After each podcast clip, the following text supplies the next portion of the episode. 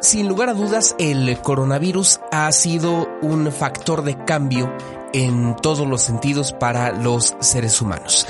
Y ha cambiado también nuestra forma de hacer algunas cosas, incluidas la forma en la que hoy estamos comprando las cosas que habitualmente comprábamos en las tiendas físicas.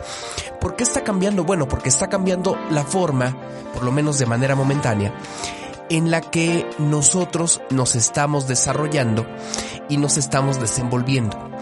Derivado de la pandemia por el COVID-19, nos han puesto una serie de reglas de no proximidad social, de no aglutinamientos, y esto nos ha llevado, a su vez, a dejar de consumir en muchos de los establecimientos físicos a los que estábamos acostumbrados a acudir para comprar cualquier producto o bien adquirir cualquier servicio. Digo esto porque si bien el coronavirus cambió prácticamente por completo nuestra forma de vida de la noche a la mañana, también ha habido un cambio derivado de esta situación sanitaria respecto de la forma en la que estamos vendiendo. La AMBO, la Asociación Mexicana de Ventas Online, publicó un estudio donde hace un informe muy detallado de la condición económica de las empresas y de el impacto que ha tenido el coronavirus a lo largo y ancho del planeta. Y particularmente me voy a quedar con los datos que voy a compartir con ustedes respecto de el impacto negativo que ha tenido, el impacto negativo y positivo, por supuesto, que ha tenido el coronavirus en nuestro país a nivel de ventas online. De entrada, presentan eh, caídas importantes los rubros que tienen que ver con hoteles y alojamiento, aerolíneas, agencias de viajes, online, por supuesto, y transportes. ¿Por qué ocurrió esto? Bueno, por una simple razón.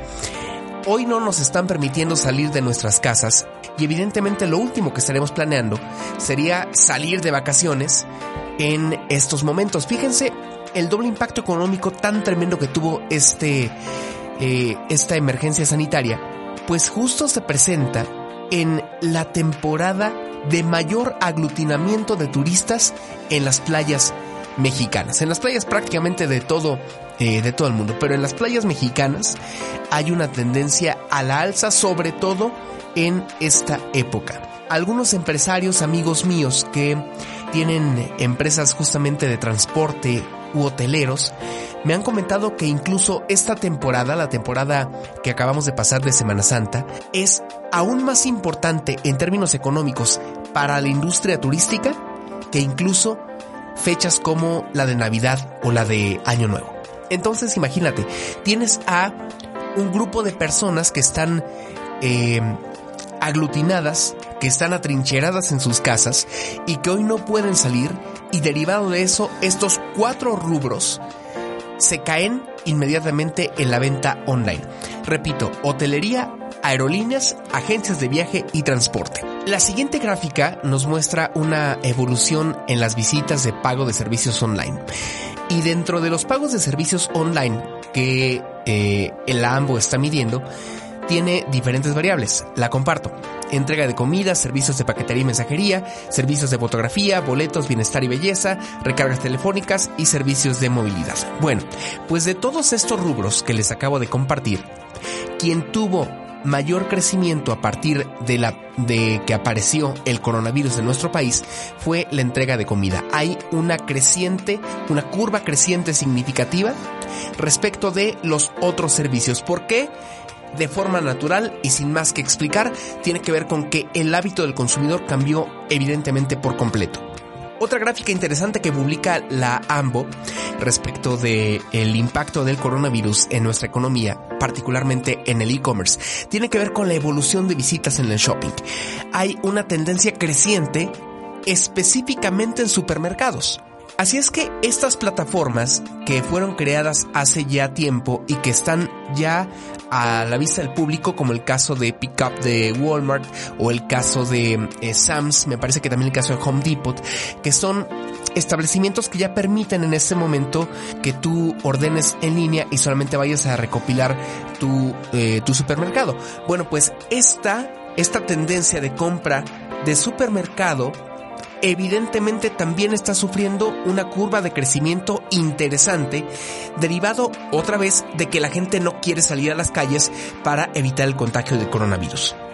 Para que nos demos una idea, la AMBO publica que hubo un crecimiento del 15% en la búsqueda de la subcategoría retail de comida, supermercado y despensa.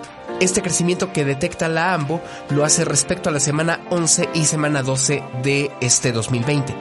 Hubo también un incremento en promedio de visitas únicas diarias de un 10% en juguetes, un 4% en retail de libros y un 39% en retail de música. Es decir, Spotify seguramente está en este momento más que feliz.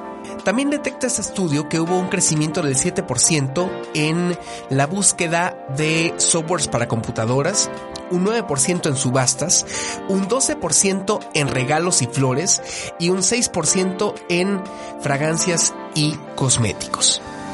Casi para concluir este resumen que nos comparte la AMBO, hay una tabla que muestra las etapas del consumidor durante la pandemia y en él muestra los hábitos de compra durante el COVID-19 en México y el mundo. Fíjense, el número uno tuvimos compras proactivas para la salud. Es decir, la gente se preocupó más por comprar eh, gel, cloro, eh, todos estos elementos que tienen que ver con salud y que seguramente si fuimos al supermercado vimos que había menos de los que habitualmente hay en existencia. Incluso en muchos de los casos estos productos se agotaron.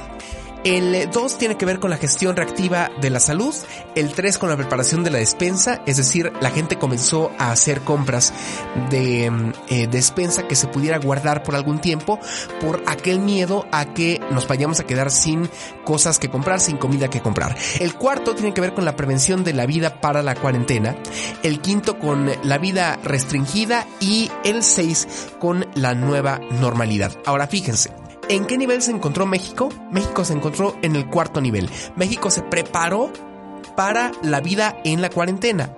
Mientras que países como Estados Unidos, España, Italia y Francia llegaron al nivel 5. Se prepararon a tener una vida restringida, mientras que China se preparó a vivir una nueva normalidad. Antes de concluir este podcast, les quiero compartir que la AMBO nos muestra una gráfica de cómo la vida restringida cambió o creó una nueva economía en casa. Fíjense ustedes. 8 de cada 10 hoy está aprendiendo algo diariamente. Resaltan sobre todo mujeres y solteros. El 78% está trabajando desde casa y se siente positivo y eficiente con el home office. Respecto a las compras, 70% compra más de dos veces por semana productos frescos y esenciales, más de la mitad de los consumidores compró más en línea. Te doy otro dato. El 85% de la gente que hoy está haciendo cuarentena está cocinando en su casa. El 75% se está ejercitando más, está buscando y comprando productos de salud y nutrición inteligentes y exámenes médicos.